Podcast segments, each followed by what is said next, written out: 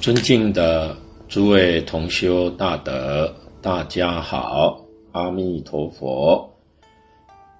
我们在前面几集呀、啊，跟大家谈到了佛教这个艺术表法的内容。这个当中呢，有一些同修也衍生了一些问题。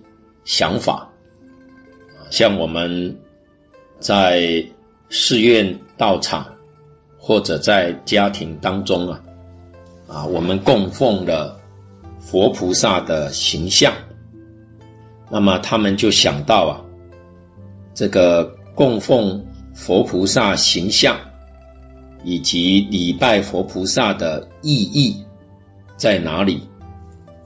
拜佛菩萨。跟拜神有什么不同的地方？应当要用什么样的心态来礼拜？这个我们也跟大家来谈一谈。这个问题呢，是一个很重要的问题。我们拜佛菩萨跟拜神呢，啊，是不一样的。像一般民间敬天敬神，这个是在传统里面几千年来的习俗，而且呢，对于社会的教育啊，它是有正面的作用，绝对不是迷信。这也是我们一定要把它辨别清楚的。首先，我们讲佛法是师道。它不是神道，所以佛教是教育，而不是宗教。在佛教里面呢、可以说几千年前，他就懂得艺术化的教学。所以我们在寺院庵堂所看到的佛菩萨的形象，有塑像的，有彩画的，形形色色。种类很多啊，你比如说在佛教经典里面，佛讲了一部《万佛明经》，你看佛告诉我们这么多的佛号，这些许许多多的佛号，都是我们每一个众生自信本具的德能。我们举个例子说了，之前也讲过，像释迦牟尼佛。这个名号，这是梵文音译过来的。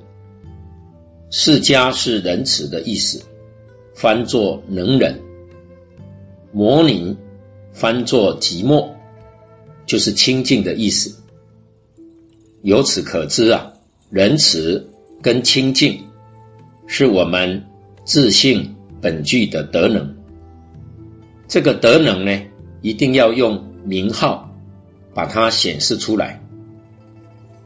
我们听到了这个名号，就要知道，我们处事待人接物要仁慈，对自己呀、要清净，以清净心对待自己，以慈悲心对待别人，这就是释迦牟尼的意思。所以听到这个名号。或者见到释迦牟尼佛的形象，就让我们提起这一个观念，这就是教学，这就是艺术的表法，用这种方式，时时刻刻提醒我们，性德不断的就向外流露。那么菩萨的名号是修德，也就是佛菩萨。是我们本具的德能，本具的德能，现在我们迷失了，并不是真正失掉，是迷失。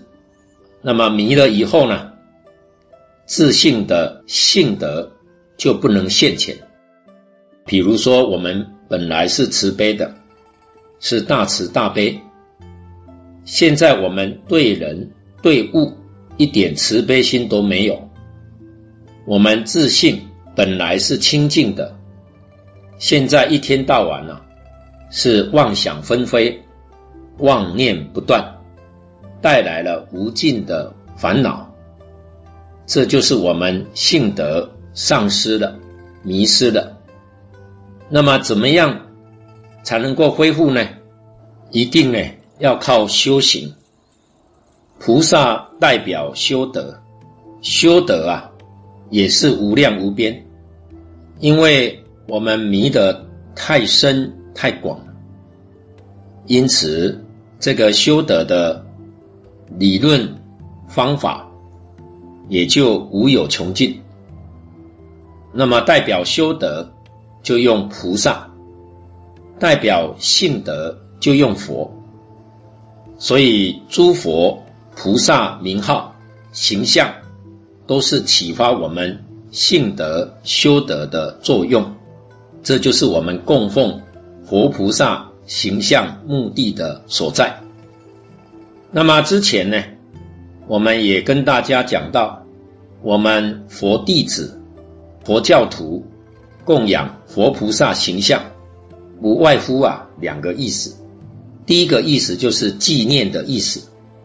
佛是我们根本的老师，我们接受他的教育，得到这个教学的殊胜功德利益，所以对这个创始的老师，我们总是心存感恩，念念不忘。这是属于纪念的意思，就是所谓的返本报始。第二个意思啊，就是要向他学习。所谓的见贤思齐，我们见到形象，我们要学他；听到这个名号，我们也要学他。这是我们供奉佛菩萨形象应该有的心态。我们懂得他真正的意义之所在，所以这样的供奉就不是迷信了。而诸佛菩萨很多。比如说，我们供养地藏王菩萨，那么地藏菩萨是代表孝敬、孝亲尊师。看到这个地藏的“地”字，它代表心地；藏呢是宝藏。我们每一个众生心地里面都具足了无量的智慧、无量的德能。这就是地藏的意思，所以供奉佛菩萨形象，要开发我们自信的心地宝藏。那么用什么方法来开发呢？用教育，用教学。而教学的根本，就是在孝亲尊师。地藏经是我们佛门的孝经，而学佛从哪里学起呢？就是从地藏学起。这是供奉地藏菩萨的意义，并不是说我供奉地藏菩萨，天天拜他，天天供养他，他就来保佑我，那这就是迷信。我们的性德永远不会现前。那我们应该用什么态度来学呢？来修呢？就是要学习地藏菩萨，《地藏经》里面讲的这个理论啊，这些方法。我们理论要彻底的去明了，方法要确实的去做到，这就是地藏菩萨真正加持我们，真正保佑我们。可见得，如果我们不明白这个道理，不依照这个方法去奉行，那这种礼拜啊，也就是迷信了，那个真正的功德利益就得不到。那么不但得不到啊。反而还有过失，那怎么会有过失呢？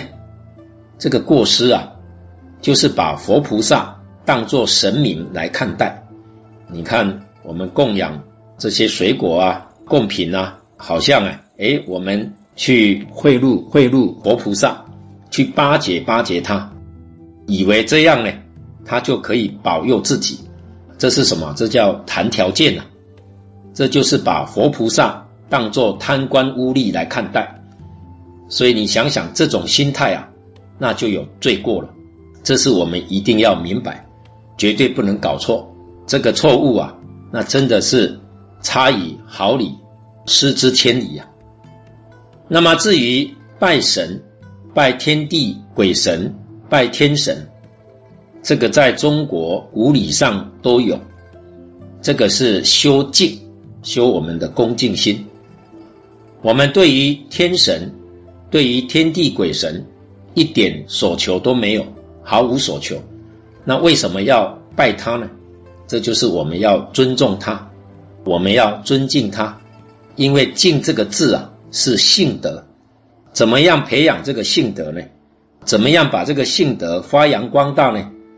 这就是我们对于天地鬼神这一份恭敬，要把这个恭敬心用来。对一切人、一切事、一切物，这就对了。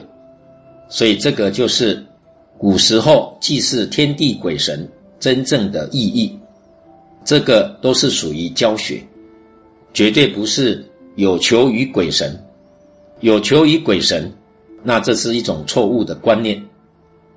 所以古时候最初的祭祀，这里面这个意义啊，没有这种有求于鬼神的观念。我们一定要认识清楚。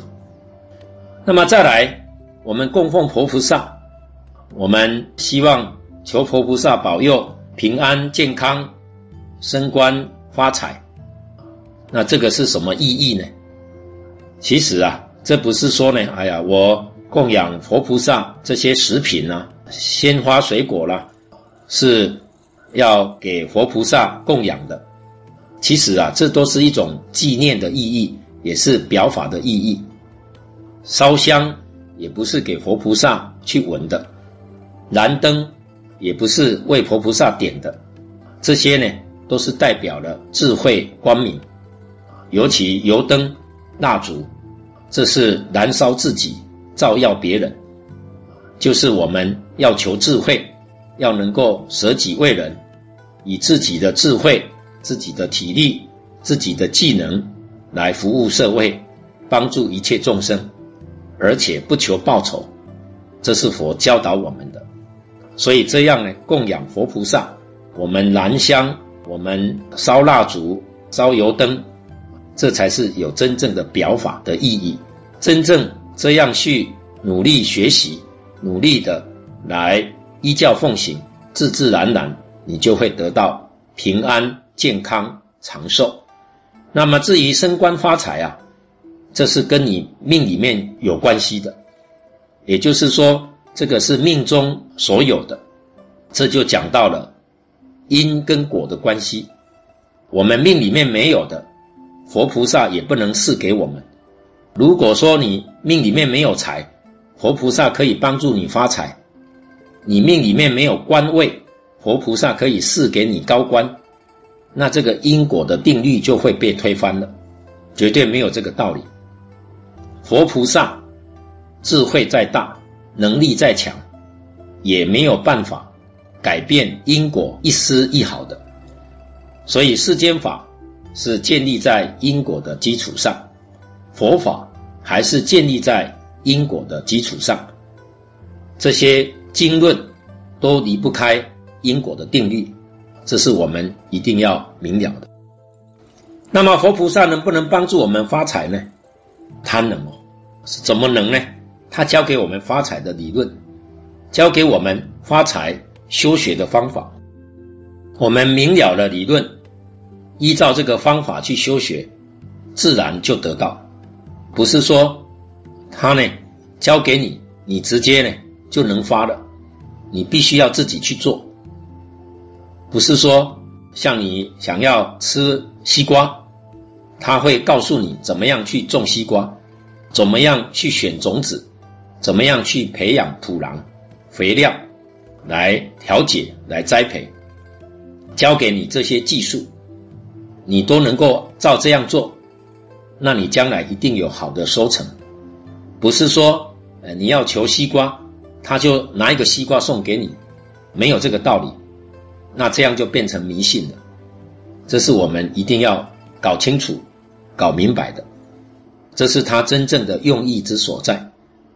至于求平安、求健康，佛也教导我们呢，怎么样才能够真正达到幸福美满、自在平安、健康长寿。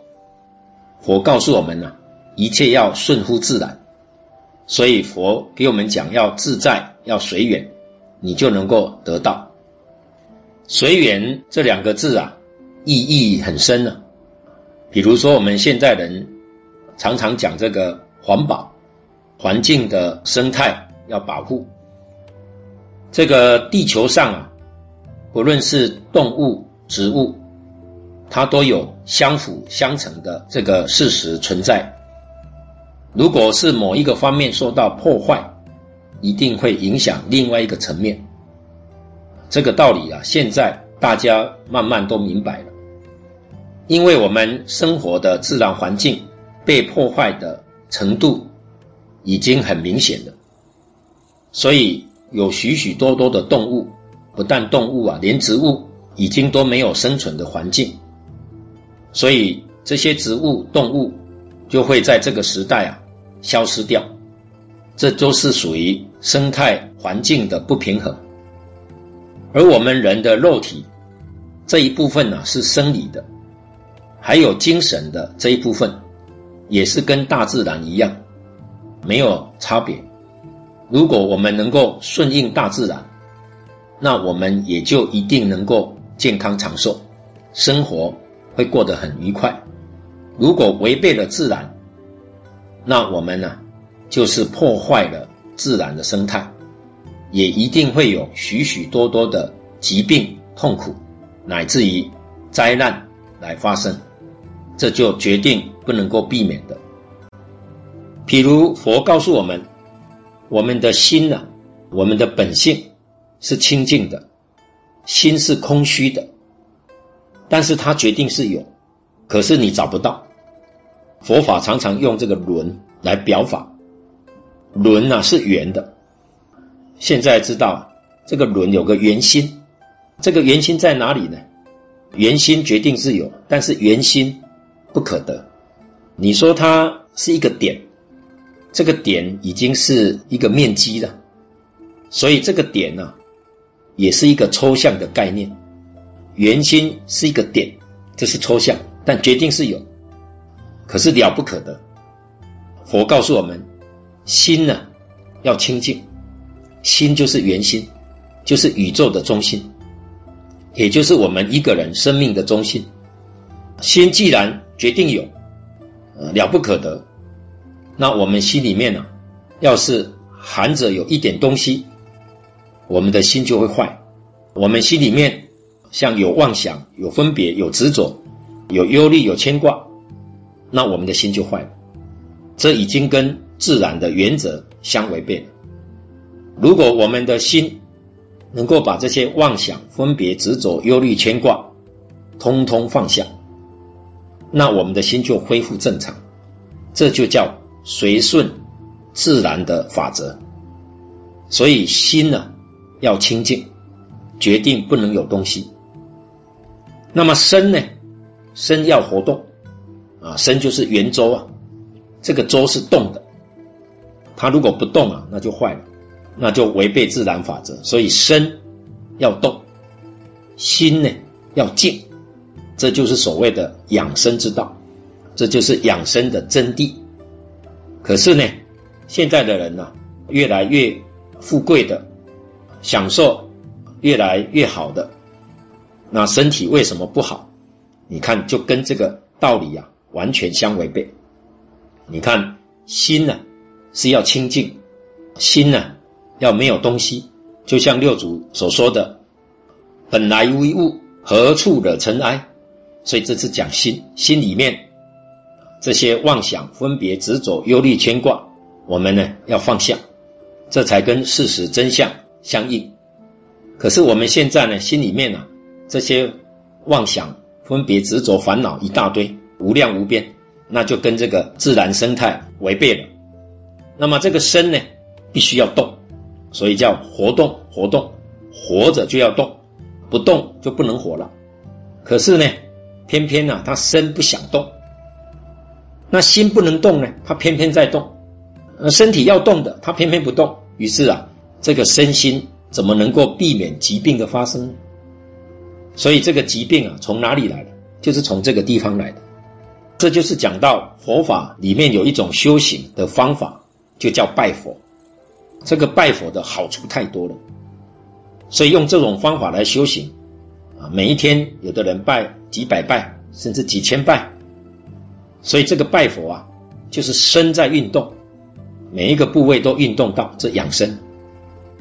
除了拜佛之外啊，劳动也是啊，呃，是养生的。可是心呢，要清净，心里面没有妄想，没有分别，没有执着，没有忧虑，没有牵挂，那这个人自然他就幸福、健康、长寿。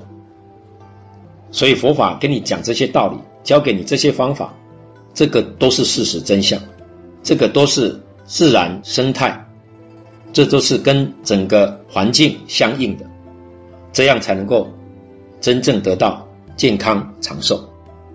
至于这个拜佛啊，这是我们佛法修学很重要的科目，它还有一个很重要的一个意义，就是修平等心，消除我们傲慢的习气。我们今天以我们最尊贵的头顶来礼佛最卑下的足，称作阶足礼，因为这个修学的目标啊，就是要断除我们。骄慢就是骄傲怠慢的习气，所以我们对佛啊会行这个接足礼，可是对一般人不会啊。所以这个佛堂啊，其实就在上课。我们呢在佛堂学了，我们要应用在日常生活当中。